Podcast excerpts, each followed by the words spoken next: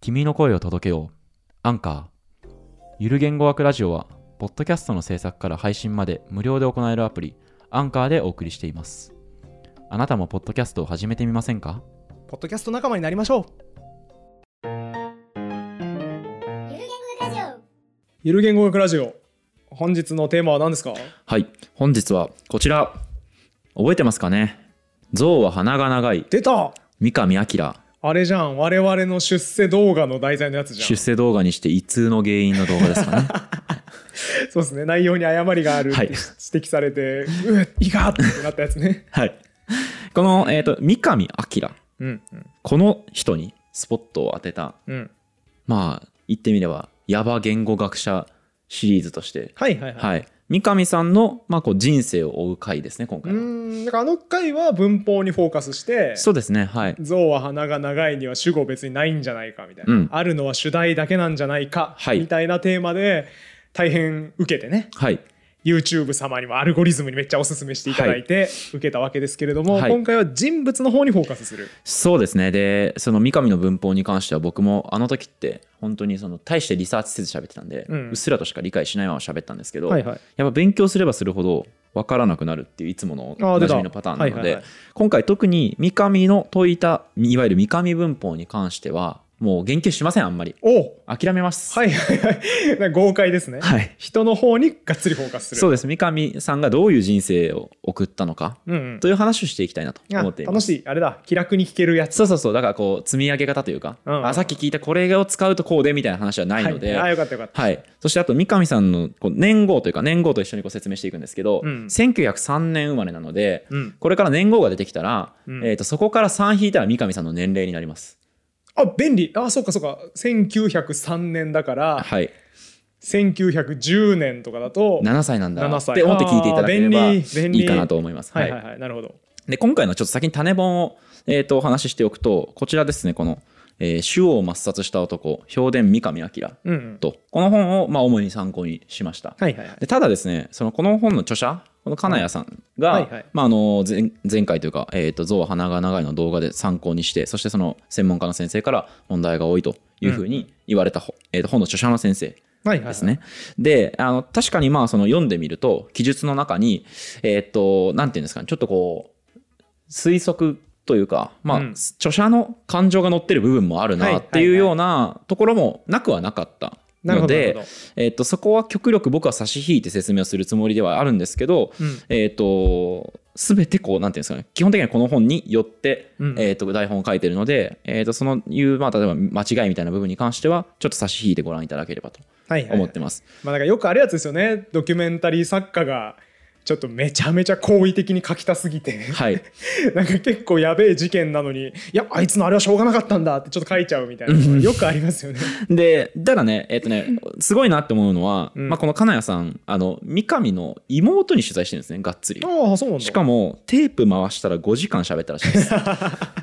めちゃめちゃちゃんとした取材してるね。そうあと、その作家の高田博さんかな、うんの、えもうその三上の評伝を書こうとしてたんですけど、えっとその高田さんは諦めたというかうん結局書ききれなかったんですけど、うんうんその素材も渡してもらったとほうほうほうだからリレーをつないでバトンのような形であーなるほどできたのがこなのる本なんですねだから他の人も書いてる文章も元になってるから、はいはいはい結構ある程度中立かもしれない。そうですね、うんあの、まあ、あとちょっと僕も一応バランスを取るために他にもいくつか、えー、と本を読みまして、まあ、この三上文法から寺村文法へはいはいとかこの辺りもちょっと読んではきましたなるほどなるほど基本的にはただ、まあ、この金谷さんの本を参考にしていまオッケーすですオッケーです、もうめちゃめちゃちゃんと予防線が 大事ですからね1903年に三上さんは広島で生まれました、日露戦争の翌年ですね。すごっ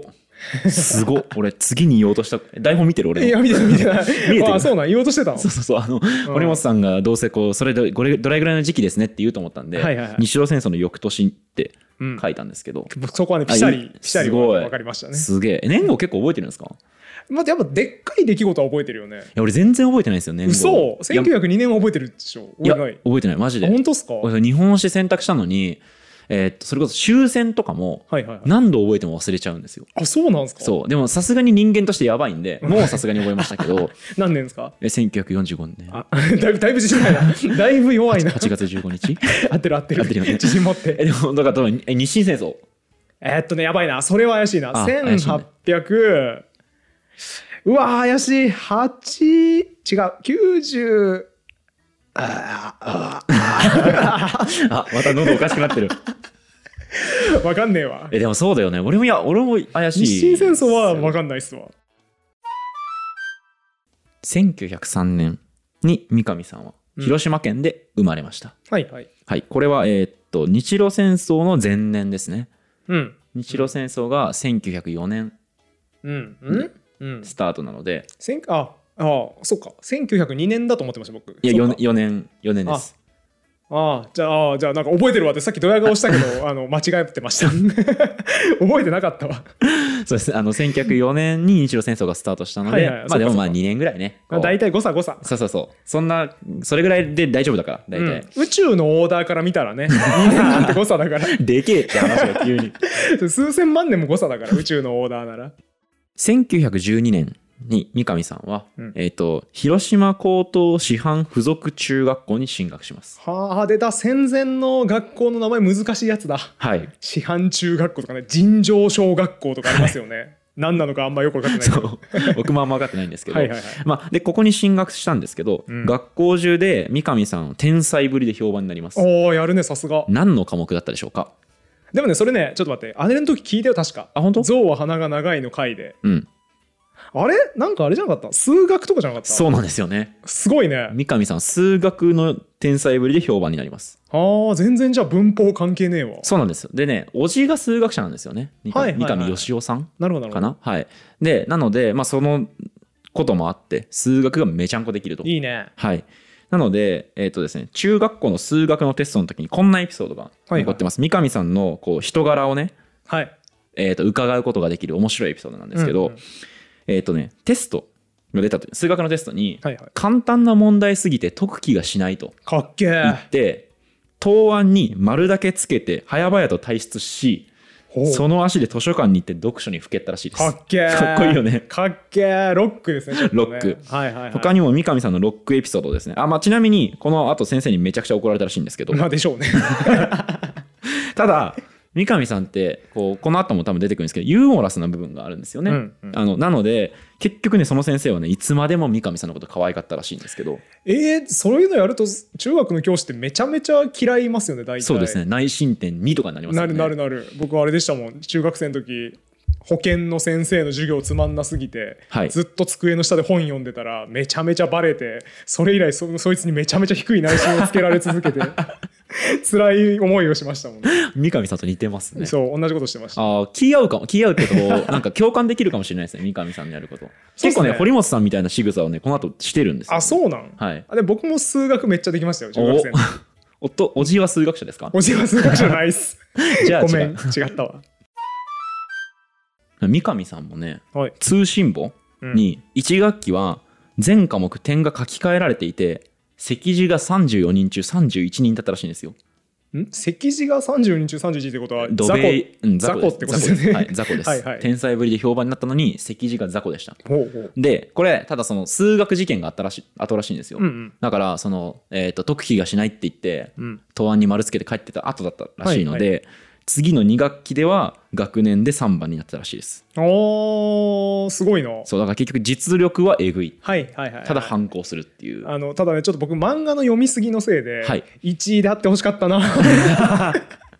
今ちょっとリアクション変になっちゃったそのあのせいね で、この後ね来ますよお本当1エピソードもお楽しみただその前にちょっと他にも三上さんのあの反骨エピソードをはいはいちょっと紹介していきますと、うん先生からは銃を磨かないうん多分なんか戦争のタイミングだったからその銃磨くみたいなのがあったのかなそのあーはいはいはいはい作業というありかそうとしありそうてで銃磨かないって言って怒られてはでなんかその先生がその父親を呼び出して、うん父親にこう言うみたいなうんでお父さんもアキラにはほとほと並行させられるなんて言って、えっと困っていたのを、そのむす、えっと妹のうん茂子さんが証言してたみたいですだからうーんもうとにかく怒られてお父さんは呼び出されてお父さん怒られてもう「アキラさ」みたいなはいはいはい数学超できんだけどめちゃくちゃ反抗してんなみたいなうん感じだったみたいでいすやねいいよ主人公系だよ今んと こ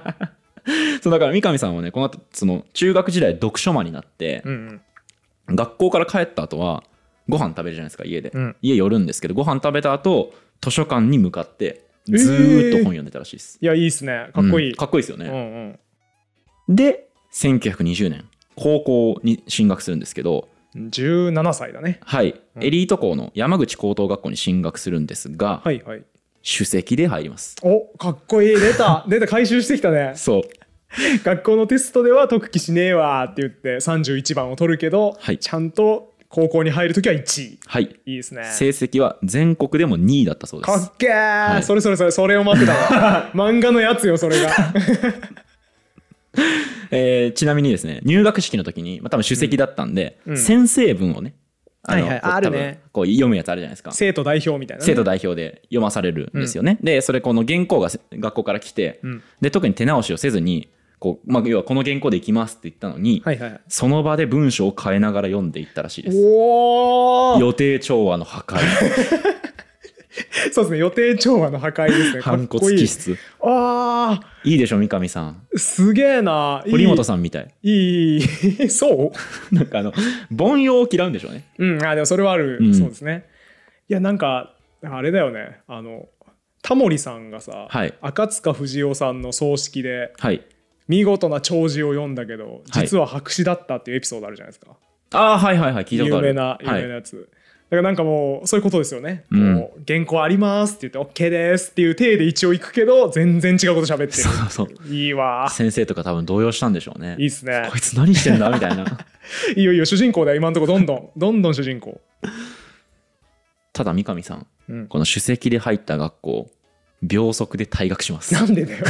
せっかく入ったのに なんかねちょっとここに書かれたことなのでなんて言うんだろう事実というかこう推測の部分とちょっとわからないですけど、うんうんおそらくまあ退屈だったんじゃないかっていうはいはいはい、はい、ことが言われていてただ翌年には、まあ、広島にその戻山口の高校行ってたんですけど広島に戻ってきて実家に戻ってきて、すぐまあその京都の第三高等学校っていうのを受験しますうんで当たり前のように楽が楽々合格して、うんまあ、入学し直すと高校にね、うんうんうんでこの時もやっぱり理科甲類はいってう。いう分類甲類っていうのは甲乙とかの甲ですね、うんうん。なのでまあその理科系の、はいはいえー、と分野に行ったとなるほどなるほだから全どくまだ文法の部の字もないですねそうですずっと理系ですね。ずっと理系です、うんうん。でここがその自由主義の校風で、まあ、その読書がかなり歓迎されたはい。だから現代でも、まあ、例えばですけどその超進学校とかだと、うんなんかもうそのどんだけ変なこと知ってるかとか、うんどんだけこう読書してるかみたいなのがこうちやほやされたりとか、うんはいそれが普通みたいな校風のところあると思うんですけど多分そういうところだったんじゃないかなといいですね。なので三上さんはここでこうすごくこの学校に馴染むし、うんそしてまあ将来的にも、えー、と仲良くし続ける、はい。えーとまあ、学者みたいな人とかとうもんうんここでつながりを持ちます。進学校っていいないいです。ね。やっぱそういうことななんかさ我々地方出身じゃん。はい。なんかゴリゴリの東京の進学校エピソードとか聞かされると羨ましいってなって死にそうになるんですよ。わかる。僕これ最高峰だと思うんですけどそれの、はい。瀬尾博文さんはい。瀬尾博文先生っていう、まあ、お医者さんでもあり、うん医療用 CG を作る会社はいを。やってらっしゃる経営者の方がいてその方が僕の大学に講演に来たんですよはい。コンピュータグラフィックスの先生が呼んできて、うんこいつの話マジ面白いからみんな聞いた方がいいってうん。言ってうちの学科でやって僕はその先生のファンだったんでまあそんなに進めるなら行くかと思って行ったらマジ面白い話で、 はいはい。まあ激烈に内容面白かったんですけどあのざっくり言うとあれですね医療用 CG って今まで全然使い道なかったんだけど裁判員制度が導入されたせいで、うん。ここにこんな角度で刃物が刺さりましたみたいなのを素人に説明しなきゃいけなくなったとはあ、は今までの裁判資料だとなんとか静脈からだなんとか板になんとかが抜けていて裂傷がどの程度入っていてってあ。うんいうんう。うん言葉で説明してたんですねはい。素人は聞いても何にもピンとこないうんうんうん。何にもわかりませんっていう裁判員に一撃で見せれるじゃないですか CG だとはい。こうなりましたあなるほどってなるからはい。それでビジネスチャンスが激烈に拡大してはもううちの会社それで成長しましたみたいな話あ。はい。面白いですね。面白い話だなってなったんですけどその彼の導入も良くてはい。 CG を始めたきっかけが中学校ゴリゴリのどこだか忘れちゃったゴリゴリの進学中学うんうん東京の進学中学で CG やりたいなーって当時思ったと、うんなんか「ジュラシック・パーク」とかの頃だったからはいで CG やりたいぞーって思ったんだけど数学と物理がいるんですねうん CG やるためにははい高校レベル、大学レベルぐらいのでも数学と物理分かんないからな中1だしな無理かなって思ってた時に隣の席にいたやつが当時史上最年少数学オリンピック制覇者だったんですよいいなぁ いいなぁ お前数学できんじゃんみたいなどんぐらいのレベルできんのって言ったら、まあ、一応大学4年の数学科でやるぐらいの内容は結構わ かるよ中1で中1で めちゃくちゃ面白いじゃんいそいつに一応必要な大数学と物理の知識全部教えてもらってやその人もそれで聞いて分かるのもすごいよねだからそのそうなんか講習を毎日やってもらったらしいんですよそういうへえなんか有志のクラスの仲いいやつ5人ぐらいで集まってすげえゼミですよねゼミ自主で自主ゼミをしばらくやって夏前ぐらいまでには大体わかるようになった んではいはいやっぱおかしいぞ それ大学初等数学物理ぐらいまでね、はい夏前ぐらいまで大体わかるようになった中1のそのえっとせ瀬尾さん瀬尾さん瀬尾さんはもうとんでもない人でいすねやとんでもないいですだからそれで CG 夏から作り始めて、うん結構それで賞とか取ってたんで今の僕がありますみたいなことさらっと喋っててもう歯茎から血が出るほど悔しかっ たですいやいいなぁそうだよねなんか暴力的なエピソードですよねそもうう一周回ってもうなんかいや僕公立中学の時まだ鼻垂らしてましたよもう俺も俺も公立中学の時僕もそうですよそうなんよな三上さんはこの高校のねその読書歓迎ムードはいに,、に乗ってこの頃からも例えば芝居をよく見ていたりだとかうんそれから美術や音楽哲学文学などに関心を持っていイたンとテリ、はいうんそしてドビュッシーを好んだいいですねらしいですねドビュッシーとあとねえっ、とねショパンかドビュッシーってあれ月光月の光合ってる 教養が足らん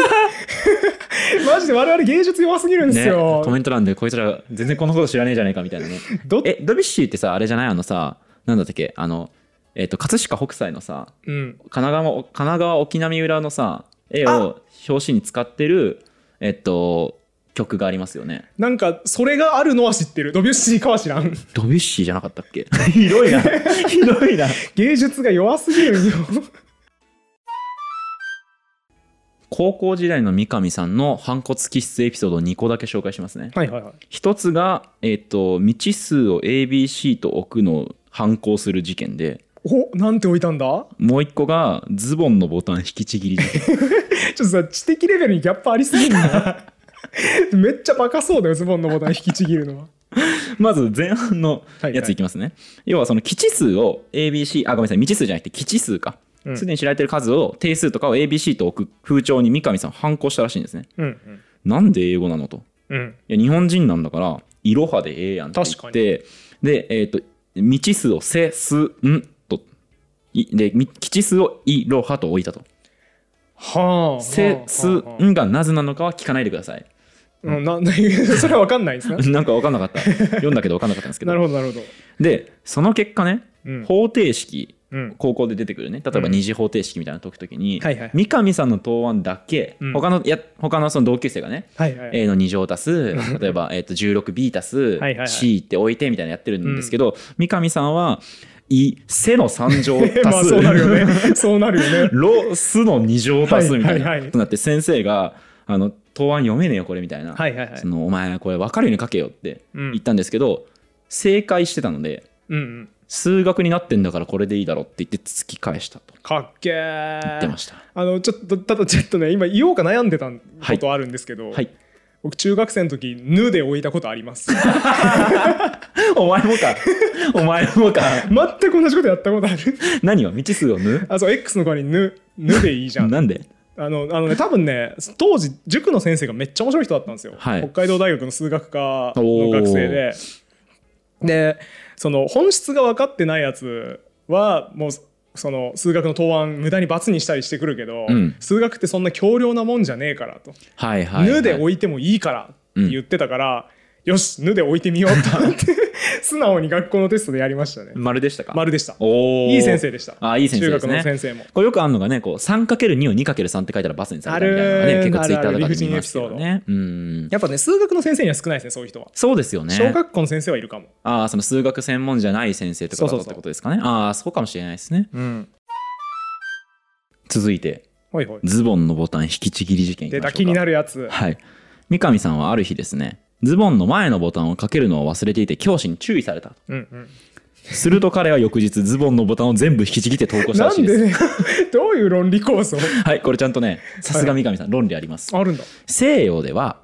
えっと、前のボタンをなんでいそのつけるかっていうと、うん回しとかパンツを履いてないんですって当時の西洋の人は、はいはいはいだからチンチン見えちゃうとなるほど、だけどその日本人はその普通に下帯をしてるからうん、そんな必要はどこにもないじゃないかとなるほどだからズボンのボタン全部引きちぎってもいいじゃないかって言ってその股間にいつも白い布が見えていた状態でそのまま押し通していたらしいですいやかっこいい っすねおもろそれただ絶対近づきたくな いです、ね、電車とかでいたら近づきたくはない ですあけいどつ引ズボンのボタンないのに履いてるぞみたいなきちぎってんなーって思いますから ねこうした反骨エピソードがありながらも、うんうんえー三上さんは東京大学に進学します。さすがっすね、うんもうでお父様がその吉尾さんあお父様じゃない、おじまのあはい数学者の、はいはいえー、とお吉尾さんが、えー、とそのそのね進学前高校だから高校2年生の時かなに関東大震災が起きたと。うんうんでやっぱこのタイミングだったらその食いっぱぐれない学科として建築学科がいいだろうとああと良いうさこそとうでその明さんを建築学科に強く、えー、と推薦してそして進学させるといいじゃんなんか今聞いた感じだと三上さん合いそうですよ建築学科にそうですよね、うんあの三上さんは前日になってやっぱ受験やめるみたいなこと言い出したりするんですけどなんでだよ あのねちゃんと受験会場に行ってちゃんと合格してますあよかったよかったはいでえー、とこの大学のところでも音楽とか絵画とか文学とか、まあ、広く東西の芸術を楽しんだ、うんうんそうですし芥川龍之介を日本の文学だと好んでたみたいですね。いいですねということでここまで三上さんが生まれてからうん大学に進学するまでを見ていきました、うん印象はどんな感じですかいややっぱねボタン引きちぎったのが面 白そう結局最後のエピソードに全部持ってかれてるやないかいボタン引きちぎるやつっていう印象がやっぱ強いジャルジャルのコントでありそうじゃない お前なんでボタン引きちぎってきた の確かにズボンのボタン引きちぎるやつやつありそうまあでもやっぱあれですよねアバンギャルド、うんアバンギャルドで主人公感ちょっとありつつやっぱ大きいことやってくれる人ってこういう感じだなっていう雰囲気は出てます確かに確かにそうですね、うんでちょっとこう堀本三冠もねあるエピソードがそうかな「ぬ」と置くみたあ、いなヌと置くやつね。確かに。それは完全に一緒だわ。はいただここまでやっぱだからね全く文法の影がないんですよねそうですね全本当そくゼロうん。無、うん。す理系の人っていうイメージしかないんですけどそうですね後編では三上さんがどうして日本語文法の道に進むことになったのかってことをお話ししていきたいと思い ますその時天気が訪れたみたいなね。そうプそうそロジうェそうクト X 的なやつがあるわけですね。 歴史が動いたじゃあ次回も大変楽しみです。はいありがというわけで今回も終わりにしましょう。ありがとうございました。とうございましたこのラジオは1階の言語オタクがゆるく楽しく言語の面白さを語るラジオです自由気ままな言語トークですので厳密な交渉は行っておりません内容には諸説ありますご了承の上お聞きください